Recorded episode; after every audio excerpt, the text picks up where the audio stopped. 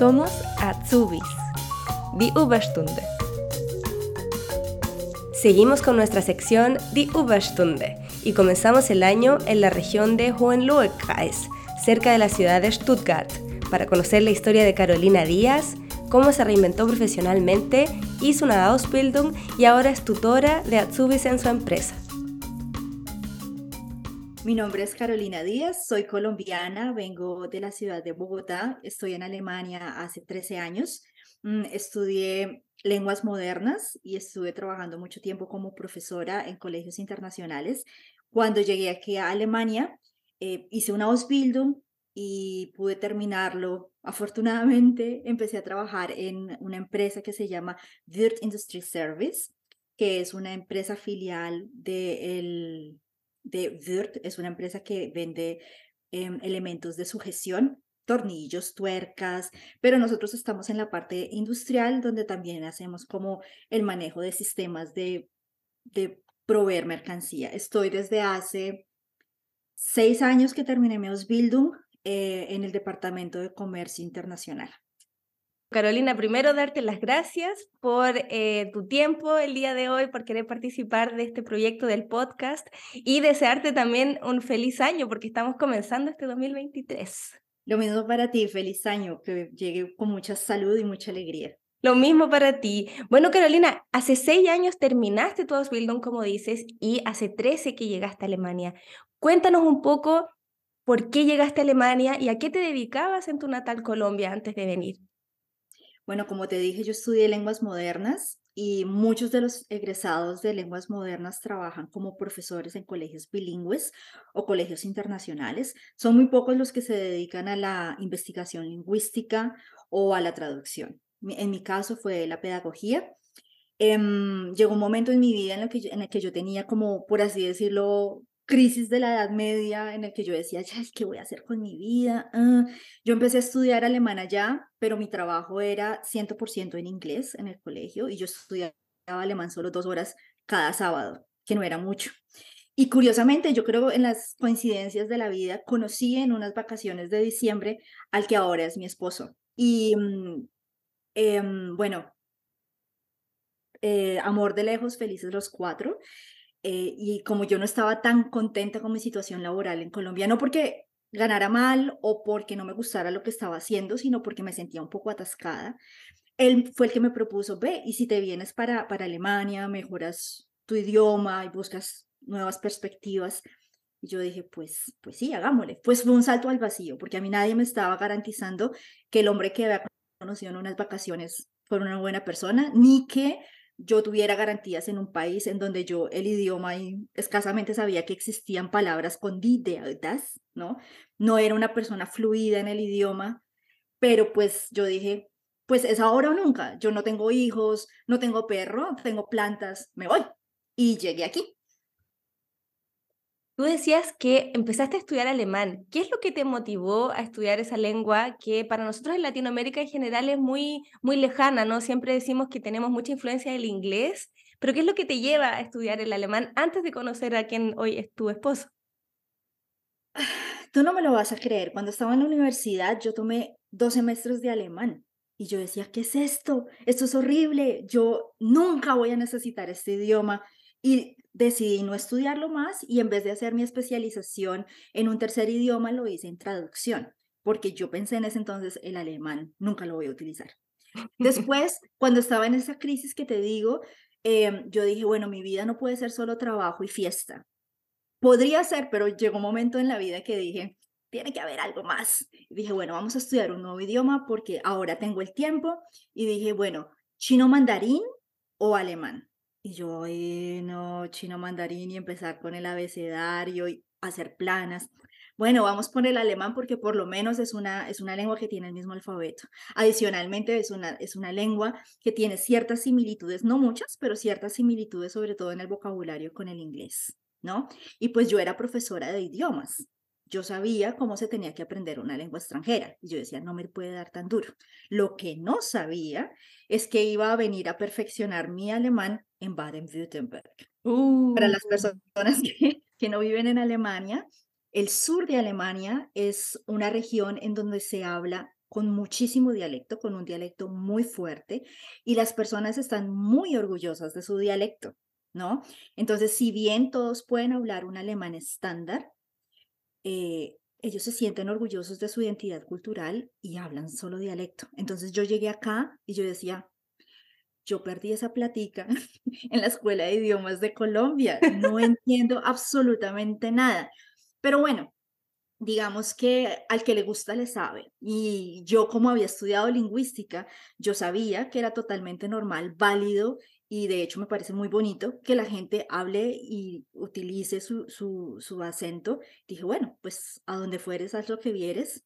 Yo no hablo el acento, pero obviamente después de 13 años ya lo entiendo. ¿Cómo transitas desde tener tu profesión, llegar con la idea quizás de ejercer, a decidir hacer una Ausbildung? Antes de venirme para Alemania, yo ya había hecho todo el proceso de eh, traducción de los documentos, apostilla y todo eso que yo sabía que tenía que necesitar si quería buscar eh, perspectivas acá. Hace 13 años no era tan fácil para un docente encontrar un trabajo en la docencia acá. Hoy en día eh, es mucho más fácil, las reglas se han flexibilizado un poco, pero en ese entonces no fue así. Y yo sabía que definitivamente quería hacer algo con mi vida. Yo no me vine a Alemania para quedarme metida en una casa, ¿no? Y empecé como a informarme de qué podría hacer, ¿no? En dónde podría utilizar em, mi, mi talento con los idiomas, pero también saber en qué lugar geográfico me encontraba, ¿no? En el sur de Alemania, en especial en Baden-Württemberg, este es un estado muy industrial. O sea, tú vas, sea un pueblito chiquito y tiene industria, en comparación con muchos lugares en Latinoamérica en donde solo en las ciudades están los centros industriales y en el campo es totalmente agrícola. Aquí, si bien yo vivo en una zona relativamente agrícola, hay industria, ¿no? Entonces yo decía, bueno, la pedagogía, yo creo que mm, yo inclusive hice un año de un trabajo em, voluntario en un colegio para niños con discapacidad, pero digamos que los valores, eh, la forma de comunicarse de los niños con los docentes era bien diferente a lo que yo venía de vivir en Colombia y yo dije, yo creo que docente aquí no voy a ser. Eh, hagamos lo mejor que tenemos, como dice Willy Colón, si del cielo te cae limones, aprende a hacer limonada. Y yo dije, bueno, estoy acá en, una zona industrial y si hay la posibilidad de hacer algo en, el área industrial, lo hago y por eso hice el, em, eso creo que se llama en español, vendedora eh, eh, en industria con una cualificación extra que se llamaba em, negocios internacionales e idiomas. Entonces, bueno, yo le tenía mucho miedo a las matemáticas, pero pues no creo que sea algo que no se pueda hacer y yo sabía que ya la parte de los idiomas la tenía, la tenía por así decirlo ganada. Y bueno, busqué dónde estaban mis, mis talentos, qué me podía seguir gustando, me di cuenta en qué zona geográfica me encontraba y pues empecé a ser un poco más realista con mis expectativas y por eso hice ese Ausbildung. Mientras estabas haciendo tu Ausbildung, ¿cómo te enteras de que existe la posibilidad de convertirte en formadora? Porque finalmente también de alguna manera llegas a ese lugar de ser eh, profesora o docente. Em, a mí me preguntaban mucho mis compañeros de trabajo, ¿y no, no, no te da, no extrañas trabajar con niños? Yo decía, pues claro que me extraño, ¿no? Sobre todo porque como docente y como yo, yo era de escuela primaria de niños de, segundo grado, o sea, eran chiquitos entre los seis y los ocho años, yo vivía afuera, brincaba, saltaba, cantaba con ellos y pues pasé a ser oficinista, estar sentada casi ocho horas diarias, era muy difícil. Y yo les decía, sí, extraño eso, pero no extraño, por ejemplo, las reuniones de los padres, no extraño, por ejemplo, hacer las notas, los reportes cada, cada seis meses. Eh, ese, ese trabajo administrativo para mí no era tan bonito. Sin embargo, llegó la época del corona, en donde nos, donde nos tuvimos que quedar mucho en casa y mm, los, los equipos en los que trabajamos siempre tienen cada tres meses un nuevo aprendiz. Y uno de los aprendices me llamaba mucho cuando tenía dudas Y yo preguntaba como, pero tú tienes una tutora, ¿no? O sea, pregúntale a tu tutora. Y me decía, sí, pero, pero es que tú explicas más bonito, yo a ti te entiendo más fácil, tú pones mejores ejemplos. Y yo, ok. Y en algún momento yo dije, bueno, pues sí, ¿no? O sea, si yo llego a ser tutora en el, en el, en el esquema de la Ausbildung, no tengo que hablar con los papás, porque se supone que son personas que ya firman un contrato laboral con una empresa, entonces, el al no ser que el, el, el aprendiz sea menor de edad, no, yo no tengo nada que ver con los papás, ¿no? O sea, mis relaciones con el aprendiz, no tengo que escribir eh, reportes larguísimos, no tengo que hacer evaluaciones, no tengo que hacer eh, informes. Bueno, lo de las evaluaciones y los informes me equivoqué un poquito, pero bueno, porque sí se tienen que hacer. Em, sin embargo, mm, la tutora de aquel Azubi que tuvimos durante el lockdown, el primero, eh, la nombraron directora de, de, otro departamento y esa plaza de tutora quedó libre.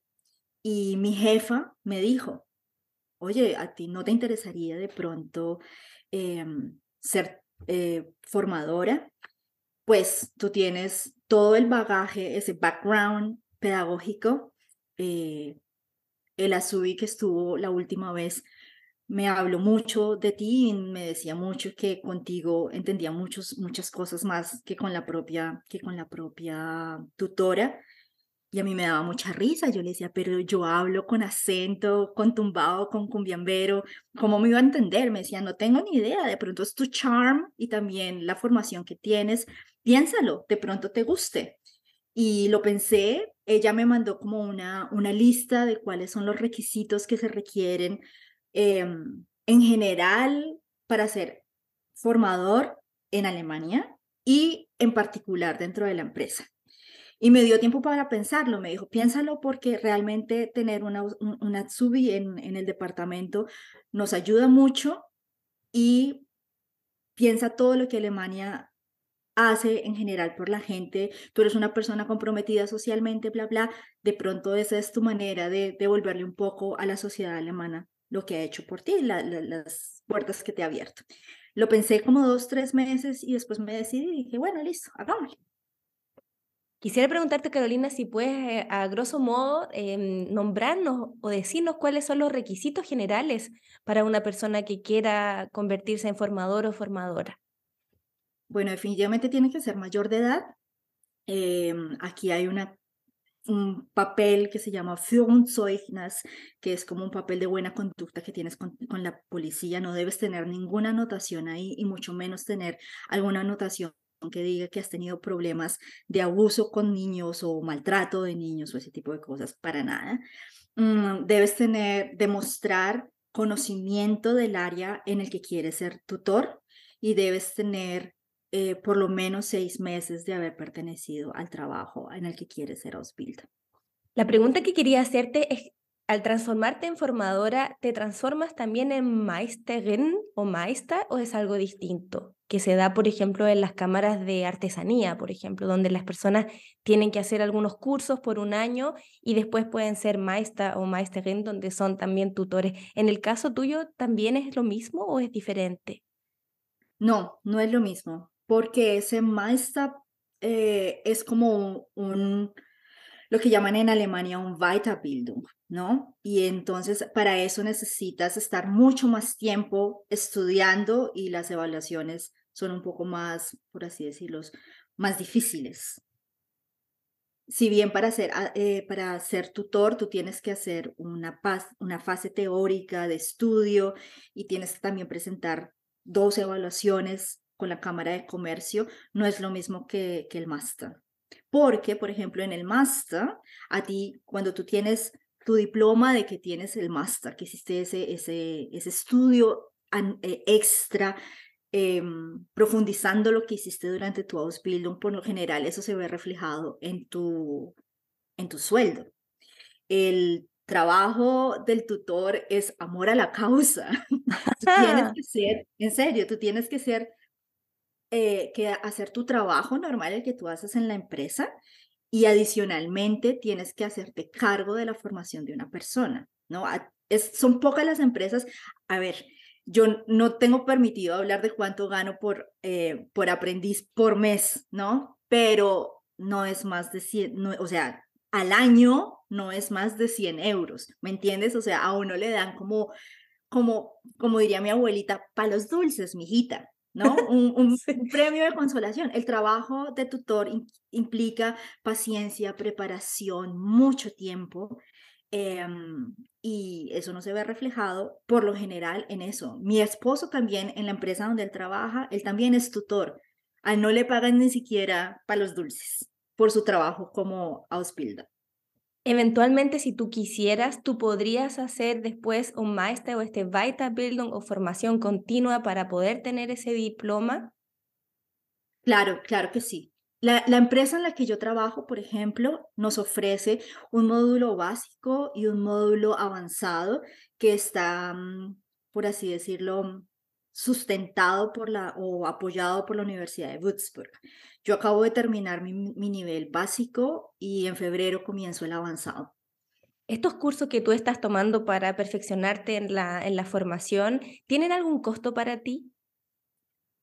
Es que yo trabajo en una empresa muy grande y es el mejor, eh, por así decirlo, el mejor patrón de la región en la que vivo, que es la región del Hohenlohe-Kreis, en toda la mitad entre Stuttgart y Frankfurt. Entonces, afortunadamente, no tengo que pagar por eso.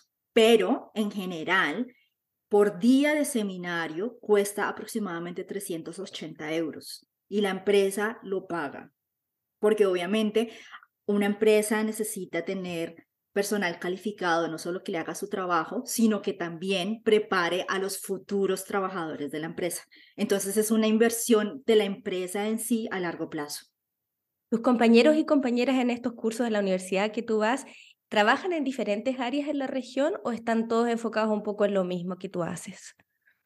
Eh, de hecho, es un convenio que se hizo, que se hace en la Universidad de Würzburg con Würth Industry Service, ¿sabes? Es de la empresa y del el consorcio. Es que la empresa es grandísima, la empresa tiene eh, presencia internacional. Es, es un poco difícil poder explicar cómo funcionaría eso de una manera privada. Yo te podría decir cómo funciona hacer todo el trámite para ser formador básico de una manera privada, pero todos estos eh, cursos extras son, por así decirlo, mm, plus que ofrece la empresa, ¿no? Y pues yo digo, eh, todo lo, lo, plus que yo tenga, cuanto certificado extra que venga, eso en algún momento llegará a mi hoja de vida. Yo estoy muy contenta en la empresa en la que estoy, obviamente, pero si en algún momento yo quisiera cambiar mi trabajo, nadie me va a quitar lo que yo ya tengo y los certificados que ya tengo. Y eso se va a ver reflejado también en mejores posibilidades para conseguir otro trabajo de pronto con un mejor sueldo. Y acá en Alemania que aman los certificados, siempre es muy bueno tenerlos. Definitivamente. Carolina, cuéntanos un poco qué es lo que te enseñan en estos cursos, cuáles son las materias que estás llevando, porque tú decías que no te llevabas mucho con las matemáticas cuando estabas haciendo la Ausbildung. ¿Qué ha pasado ahora que estás en tu etapa de, para convertirte en formadora? bueno, a mí me tocó hacer mi curso en la época del lockdown. ¿No? Y eso fue para mí un poco difícil porque a mí me tocó hacer el curso online. Los cursos se pueden hacer tanto de manera presencial, hay posibilidades de hacerlo, por ejemplo, en, en, en dos bloques de cinco horas, ¿no? O seis sábados, hora y media. Depende de, de cuál sea la cámara de comercio más cercana y el horario que los ofrezca pero pues en mi época nadie estaba dando ningún curso, ¿no? Y me dijeron, la única opción de hacerlo ahora es online. Entonces había ahí un convenio con la empresa. Eh, afortunadamente la empresa pagó eso porque eso era aproximadamente 800 euros, ¿no? Hacerlo online, hacerlo presencial puede costar entre 300 y 500 euros, ¿no? Em, hay empresas que pagan eso, ¿no? Pero si son, por ejemplo, empresas muy pequeñas, si yo estoy trabajando, conozco un compañero colombiano que hizo su Ausbildung para hotelero y quería hacer algo antes de empezar su estudio, dijo, voy a hacerlo, habló con su jefa y la jefa le dijo, no, si lo quieres hacer, lo pagas tú. Y pues le tocó hacerlo a ella, a él solo. En mi caso, lo pagó la empresa, los 800 euros. eh, a mí eso no me resulta. Yo soy una persona un poquito para aprender en chapada la antigua. Yo necesito ver el papel, hacer, eh, em, ¿cómo se dice esto? Eh, marcar con colores, hacer resúmenes con mis propias palabras. Y la parte online no me permitía, por ejemplo, compartir mis, mis preguntas, ¿no? Y aunque llevo mucho tiempo aquí y yo siento que mi nivel de alemán es bastante bueno, hay cosas que yo era como, ah, yo de todas formas me fui para, para la, la biblioteca, mi lugar especial. Allá busqué libros eh, sobre cómo se forman los formadores. También hablé con personas de la empresa que tenían, que habían hecho este, este proceso antes eh, del corona, del lockdown, y ellos tenían un libro.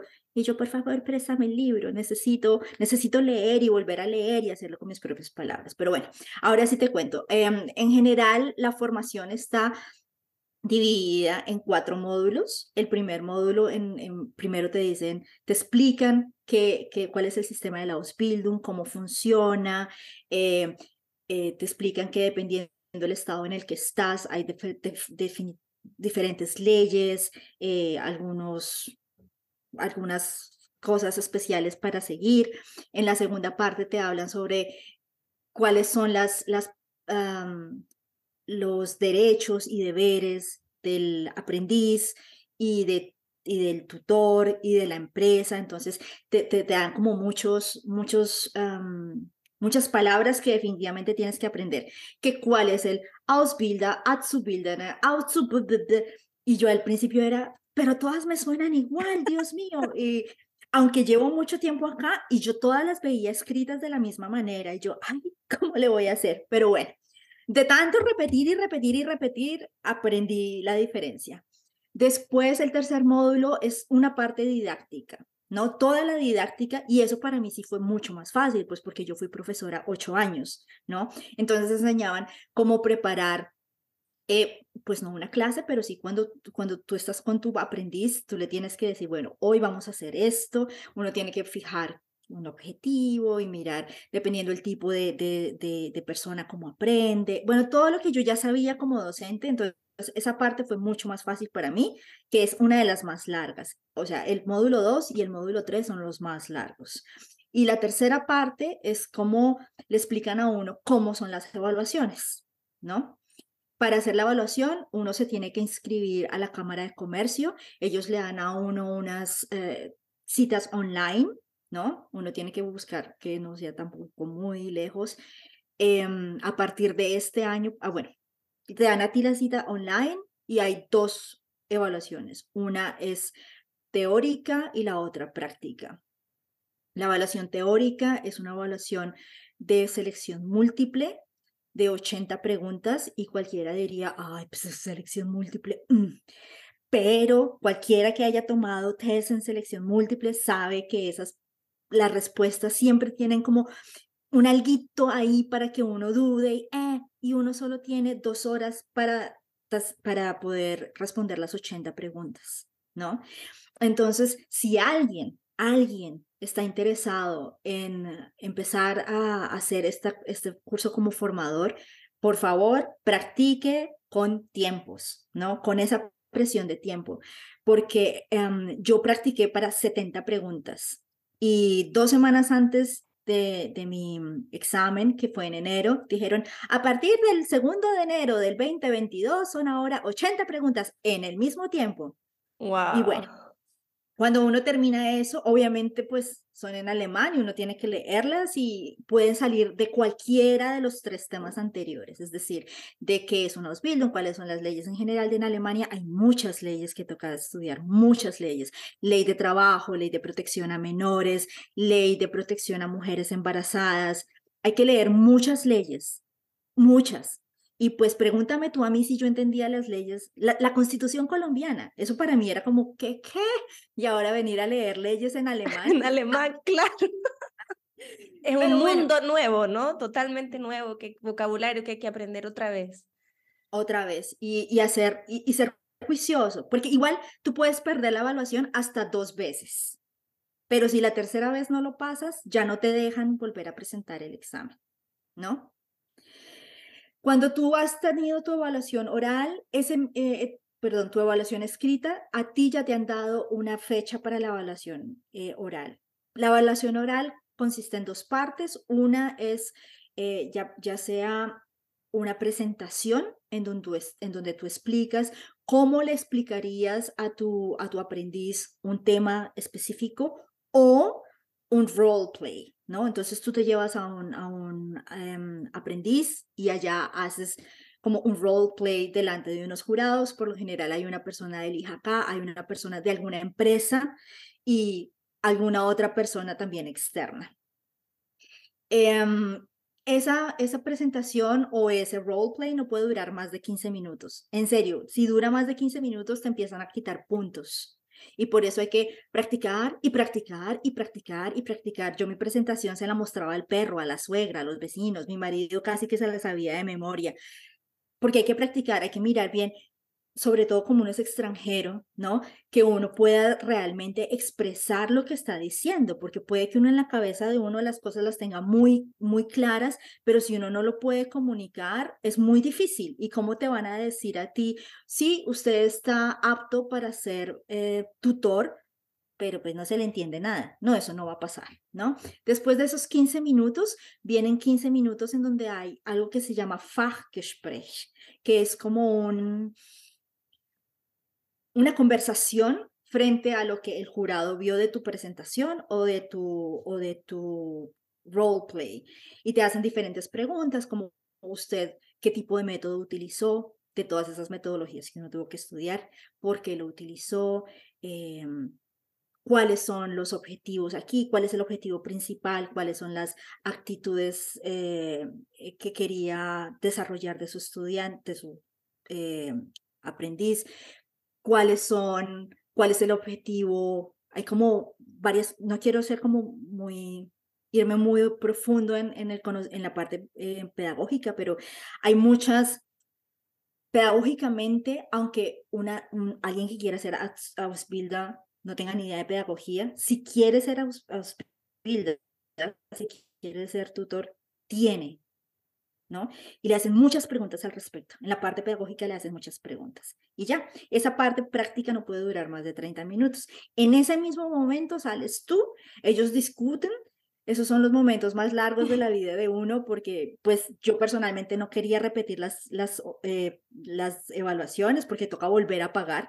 La empresa me dijo, tranquila Carolina, volvemos a pagar, pero confiamos en ti. Sabes, a veces los alemanes confían más en uno que uno mismo.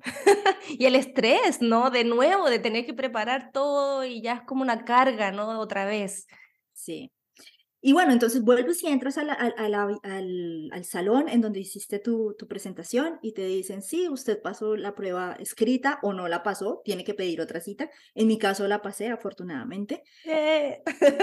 Mira, a mí no me importó si la pasé con 50, con 80 puntos, que la pasé y yo, bueno, listo. Y después te dicen, sí, y es, e, en la parte oral esto y esto y esto, tenga en cuenta la próxima vez esto. En mi caso me fue muy bien porque yo sé que mi, mi fortaleza está en la parte oral, lo sé definitivamente, y yo soy vendedora. Entonces yo soy como, mi marido me dice, tú eres pura, pura encantadora de serpientes. y sí, pues eso fue. Y después de eso, pues ya el acá me manda por correo el diplomita, y me dice, como cuando uno termina las Bildung también, le, le, mandan las notas en cada uno de los, de los cuatro módulos, cuál fue, cuál fue su nota, la, la mayor, y bueno, y ya. Bueno, felicitarte primero por haber terminado este proceso. ¿Cuánto duró el curso en total para la gente que nos escucha se puede hacer una idea? Como te digo, si es presencial, tú lo puedes hacer a manera de blog en dos semanas, ¿no? O lo puedes hacer en seis sábados. Online, a ti te dan el acceso a seis de seis meses a ocho meses. Pero Carolina, que todo lo deja para última hora, eh, se dio cuenta que le faltaban, le quedaba solo un mes para poder acceder a su material online y que en un mes no lo iba a alcanzar. Entonces me tocó a mí misma hablar con la empresa eh, que ofrecía el curso online y decirle, mire, lo siento mucho, yo sé, esto no es una excusa, pero necesito más tiempo. Permítame tener acceso online al material de, de, de estudio un mes más. Es lo único que les pido. Y yo no sé si eso esté permitido en toda Alemania o como dice mi esposo, yo soy encantadora de serpientes, pero ellos dijeron, bueno, está bien, un mes más le damos acceso, porque sabes, tú tienes un ID, un password y, ¿no? Y bueno, lo hice. Yo, yo que soy una persona muy poco disciplinada, siento decir eso siendo formadora, pero para mí el, el, la mejor motivación es el deadline. yo, lo hice online en dos meses. Si hay una persona, Carolina, que está interesada en ser formadora o formador, ¿qué recomiendas tú? ¿Deberían hablar directamente con la empresa o tienen que dirigirse a la Cámara de Comercio o IJACA del lugar de donde están viviendo? Mira, yo te digo, ser formador o formadora es el primer paso, el primer eslabón en lo que llaman aquí Führungskraft, que es decir, ser una persona que puede dirigir em, personal, ¿no? Entonces, yo no sé qué me traiga la vida si en algún momento me, me propongan la posibilidad de ser directora de algún departamento o algo así.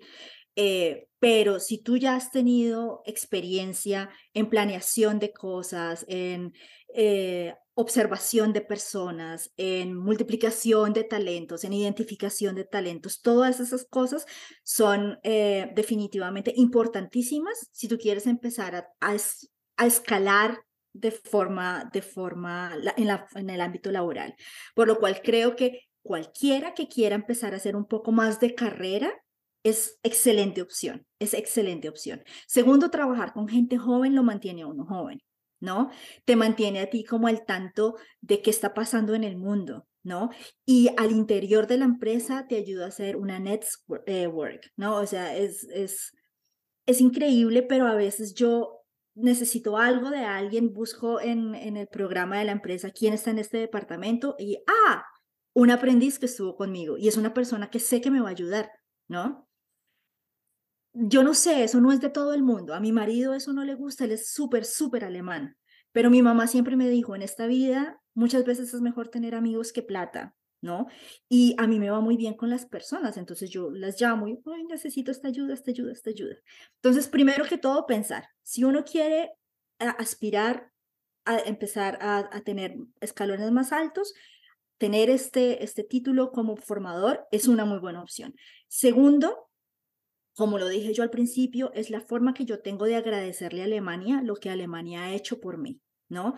Em, es una forma de decirle a Alemania, Alemania, gracias por lo que tú haces por los inmigrantes, por permitirnos aquí tener un trabajo cualificado y todo. Yo ahora te devuelvo un poco lo que tú haces por mí y yo ayudo a que, tú, que tus trabajadores futuros también estén bien, ¿no? Y la tercera es tener ganas. No todo el mundo está para eso. Como te dije, uno hace esto por amor a la causa, ¿no? Uno tiene que seguir rindiendo en su trabajo eh, paralelamente a hacer la, la labor de, de ¿no? Pero quien quiera que lo haga, ¿no? También, no siempre uno tiene que pagar por eso. Si uno se vende bien, y es que yo en eso sí como soy vendedora, lo hago muy bien, uno habla con el jefe de uno, con el departamento de, recursos humanos, y uno le explica cuáles son las ventajas de tener una, un tutor eh, certificado, ¿no? Eso es una muy buena, es una muy buena estrategia de marketing y de publicidad para la empresa en sí, ¿no? Es decir, nuestros tutores aquí son personal calificado que ha trabajado en la parte eh, legal y pedagógica para dar un buen Ausbildung a las personas que vengan acá. Y si uno lo vende bien, es muy probable que si la empresa no, no, eh, no asume el 100% de la formación, por lo menos asuma una parte. Y definitivamente, si no, si, si, si uno quiere hacerlo, si es el primer escalón que uno quiere hacer para seguir adelante, o porque uno dice, antes de cambiar de trabajo quiero tener un diplomita extra, pues vaya directamente a la Cámara de Comercio de la región en la que esté, el IJK, infórmese, inscríbase en un, en un curso, haga el, la, las pruebas que no serán siempre fáciles, pero que es posible de hacerlas. Tú como formadora, ¿podrías compartirnos algunos consejos que le puedan servir a personas que están pensando hacer una Ausbildung o que están recién comenzando? ¿Qué cosas son importantes que deberíamos tener en cuenta al empezar esta, esta etapa de formación que no es fácil con el tema del idioma? Y siempre hablamos, la gente que hace una Ausbildung tiene que lidiar con todo el contexto laboral del trabajo, pero también con la escuela, que son mundos de alguna forma paralela. Bueno, Primero, tener una meta y saber, como diría Héctor Lavoe, todo tiene su final, nada dura para siempre. Hay momentos que son difíciles, en donde a uno se le, se le cae el mundo encima porque hay eh, Klassenarbeit, o sea, que son las evaluaciones en la escuela, porque hay trabajo por hacer, porque uno no encuentra realmente eh, un grupo de amigos muy fuertes, porque uno está solo, porque llegó el invierno, porque uno no ve el sol desde hace tres meses, eh, pero siempre saber, esto es solo un momento, una etapa de mi vida. Después viene el sol, ¿no? Here comes the sun again, como dirían los Beatles, ¿no? Siempre, siempre va a ser una cosa solo parcial. Siempre, siempre vamos a mejorar y era lo que yo me repetía siempre cuando yo estaba estudiando para los exámenes finales. De aquí a un año voy a mirar en perspectiva y me voy a reír de este momento y voy a estar muy orgullosa de mí. Wow, Carolina, lo lograste, ¿no? Eso es uno. Lo segundo, potencien sus talentos, ¿no? En mi caso, por ejemplo, eh, al principio mi alemán era como, eh, eh, pero yo sabía que mi francés y mi inglés eran buenos y bueno, y mi español pues es mi idioma eh, materno. Yo intentaba buscarme alguna cosa que tuviera que ver con idiomas, así yo estuviera en un departamento técnico. Entonces, eh, potencian los, los talentos. Si ustedes son personas que hablan fácil con las personas, que son abiertas o que tienen humor, echen un chiste de vez en cuando para que la para romper el hielo, para que el ambiente laboral se distensione vean qué es lo bueno que hay en ustedes y potencienlo, ¿no?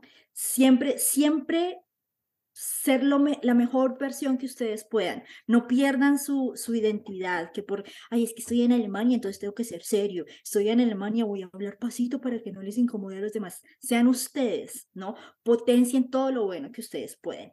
Y la otra es, nadie los va a juzgar porque al principio no entienden. Nadie los va a juzgar porque en un email que ustedes escriban pusieron un artículo malo, la preposición que no era. No, no, no, no, no, no. Alemania los necesita porque por eso los, los acogió como, como candidatos para hacer ese ASUBI, ¿no?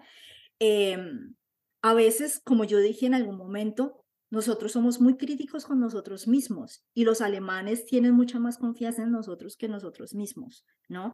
Entonces, tranquilos, el, el aprendizaje del idioma se va a dar con el tiempo. Entre más lo utilice uno, más se va a afianzar, ¿no? Y la última, pregunten, pregunten y pregunten. Mm, yo que trabajo en una oficina, eh, a veces me resulta un poco difícil que cada dos minutos, oye, eh, oye, mm, pero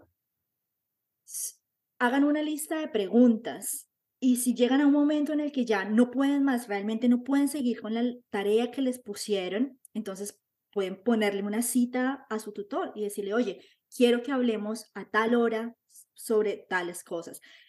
Como que em, agrupen las preguntas que tienen, hablen con su, con su tutor en ese momento y díganle, mira, hice esta tarea, pero tengo tantas y tantas y tantas y tantas preguntas. Ustedes están ahí para aprender. En el, en el momento en que firmaron el contrato, ustedes tienen un contrato y su deber principal es aprender. Y el deber principal, bueno, uno de los deberes principales del, del tutor es esa transmisión de conocimiento, ¿no? Pregunten muchas veces, pero también tomen notas, porque lo que, lo que las palabras van al aire, como diría Willy Colón. Entonces, si no toman notas y escriben lo que les explicaron, pues muy seguramente se les va a olvidar, ¿no? Y sobre todo si son como yo, que tienen una memoria un poco... Pero pregunten, es mejor preguntar mil veces que gastarse mil horas corrigiendo errores por no haber preguntado.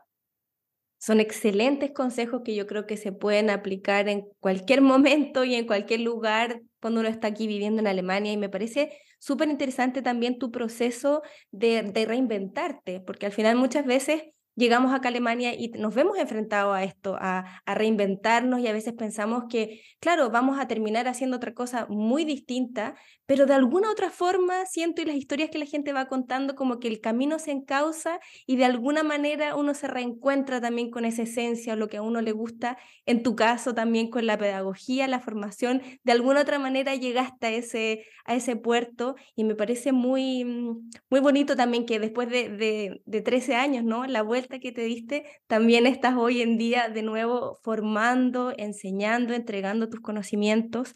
Y bueno, para ir terminando ya, Carolina, quisiera eh, algunas reflexiones también de tu parte, como de estos 13 años, cuando miras para atrás, cuando te ves también la Carolina de hace 13 años, todo este camino que has recorrido, ¿cómo te sientes? Cuando yo me iba a venir para acá, mi mamá me dijo, su merced, en mi región hablamos de su merced, me decía, su merced es que es bruta, está loca. Y yo pensaba en ese momento, de pronto las dos, em, estar en la zona de confort, ¿no? Pues es lo más fácil que hay, ¿no? Saltar al vacío no es para todo el mundo. Sin embargo, cuando yo comparo la Carolina de hace 13 años con la de hoy, digo, de no haber hecho todo este proceso, yo no hubiera como expandido esos límites que yo tenía a mis capacidades. Yo hace 13 años decía, Carolina es así, así, así, y puede esto.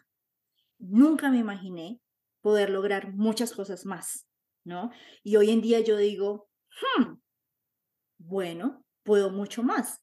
De pronto en el futuro podré más, porque realmente el cielo es el límite. Qué bonitas palabras, yo creo que también sirven de inspiración para las personas que están llegando, que quieren venir también acá a Alemania. Y para terminar ya, preguntarte que, bueno, en tu empresa dan muchas posibilidades para hacer Ausbildung. Cuéntanos un poquito cuáles son las áreas en las que ustedes se especializan, cuándo puede postular la gente y dónde pueden encontrar esa información. Bueno, yo te, yo te digo, trabajo en Beauty Industry Service que tiene todo un resort completo de, de solo, yo no sé si se diga resort, pero creo que sí, que es solo eh, recursos humanos y un departamento completo con aproximadamente ocho personas que trabajan solo en el área de la Ausbildung. Tanto el Ausbildung en escuela eh, técnico profesional como el Dual Studium, que es un poco parecido al estudio universitario, solo como una categoría por abajo. ¿No? Entonces, como es una empresa eh, del área de la industria y encargada de las compras y las ventas, entonces obviamente está vendedor, pero también está la parte logística, ¿no? Y hay eh, esta eh, formación técnico eh, profesional eh, en la parte logística, en la parte de ventas y en la parte de todo lo que tiene que ver con desarrollo, con desarrollo web y nuevas tecnologías, ¿no? la lista es amplísima. Te, voy a dejar el link para que las personas entren y se den cuenta. los Ausbildung en esta empresa empiezan siempre el, el, el año para iniciar el Ausbildung, ya sea eh, el tipo de Ausbildung que se quiera, es en septiembre, ¿no? Entonces la recomendación es que entre más pronto, mejor. Eh, si pueden empezar desde marzo, muchísimo mejor. Se pueden hacer también eh, postulaciones desde el país de origen. Yo he estado en varias entrevistas con candidatos de Marruecos, de México, de Polonia, ¿no? Que también se pueden postular desde antes. La empresa en la que trabajo ayuda a todo el, proceso del visado, como ayuda también a, eh, conseguir eh, acomodación económica para personas que no son de la región, ¿no? Eh, y pues la empresa también tiene un restaurante dentro de, la, dentro de la empresa bastante bueno, relativamente económico, donde solo tenemos que pagar el 50%. Así que en parte también ayuda a la manutención del, del, uh, del Atsubi. Está muy, muy buena esa información. Como siempre, vamos a dejar todos los links ahí en la descripción del, del episodio para que puedan encontrar esa información y para las personas que quieren ponerse en contacto contigo, quizás hacerte preguntas, eh, ¿cómo pueden contactarte? Bueno, yo tengo una cuenta en Instagram eh, soy Chispa Adecuada 20, así con doble A. Sin embargo, tú me puedes etiquetar aquí y, y si tienen algún tipo de pregunta, pues me pueden contactar por ahí. Y si no, pues también está la, información de la, de, la empresa. Pueden escribir. Hablamos con, escuchamos a Carolina Díaz en un, en un eh, podcast. Lo digo no, no porque me vayan a dar dinero o algo así, sino porque a mí me gusta, me gusta que poco a poco la empresa se dé cuenta que los que podemos, los extranjeros podemos ser impresionantemente proactivos y ayudar también dentro de otras formas en la empresa. Entonces, es solo eso por lo que llaman aquí el Anerkennung, el reconocimiento. Vamos a dejar entonces también ahí tu, tu, contacto y te voy a etiquetar, por supuesto, cuando hagamos la publicación del episodio. Quisiera nuevamente darte las gracias por tu tiempo, por compartir tu valiosa experiencia, también por los consejos que nos has dado. Te deseo un muy, muy feliz año y también una buena tarde. Muchas gracias a ti y muy buena tarde también. Si esta es la primera vez que escuchas Somos Atsubis, te cuento que en este podcast de entrevistas en español, estudiantes de Latinoamérica y de España que cursan sus formaciones profesionales en Alemania comparten sus experiencias migratorias, detalles de su Ausbildung, datos y consejos. Para escucharnos, encuéntranos en Spotify, Google Podcast, Apple Podcast, Evox, Teacher o en nuestro sitio web somosasubis.de, donde encontrarás más información. Si quieres estar al día con nuestras publicaciones, síguenos en la cuenta Somos Asubis de Instagram y Facebook. La producción de este podcast es realizada por Renata Mesa Poblete y Michael Schmidt-Fugt. El arreglo, la interpretación y edición de la música de esta sección son de José Miguel Valencia Centeno. Gracias por escuchar.